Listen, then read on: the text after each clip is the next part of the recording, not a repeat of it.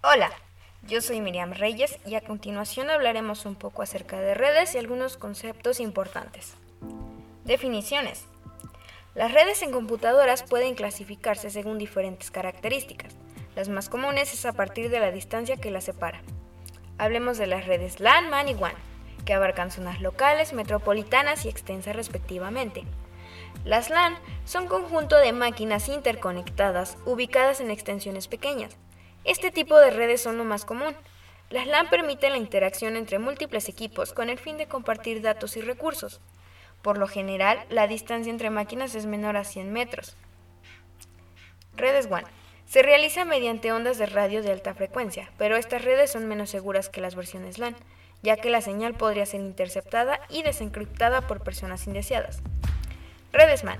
Consiste en computadoras compartiendo recursos entre sí, con mayor cobertura que una LAN, pero menor que una WAN. Modelo OSI. Es el modelo de interconexión de sistemas abiertos. Permite que diversos sistemas de comunicación se comuniquen entre sí usando protocolos estándar. Es decir, proporciona a los diferentes sistemas un estándar para comunicarse entre sí. Protocolo TCP/IP. Son normas para mensajes y procedimientos que permiten a las máquinas y los programas intercambiar información. Toda máquina debe seguir estas normas para que el sistema principal pueda interceptar el mensaje. Algunas de sus capas son aplicación, transporte, red, interfaz de red y hardware. Direcciones IP. IP hace referencia a Internet Protocol. Son un número irrepetible que identifica una computadora conectada a la red. Son un conjunto de cuatro números que van de 0 a 255 y se separan por un punto. Máscara de red.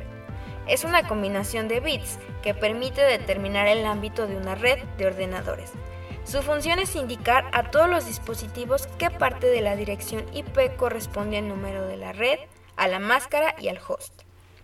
Puerta de enlace. También conocido como gateway, es un dispositivo que permite interconectar redes con protocolos y arquitecturas a los niveles de comunicación. Su propósito es traducir la información del protocolo utilizado en la red al protocolo usado en la red de destino. DNS. El sistema de nombre de dominios, DNS, ayuda a acceder a información en línea mediante nombres de dominio. Convierte un nombre de host a una dirección IP compatible con el ordenador Traduce lo que el usuario escribe y la dirección que la máquina necesita para localizar la página web. Eso sería todo y muchas gracias por su atención.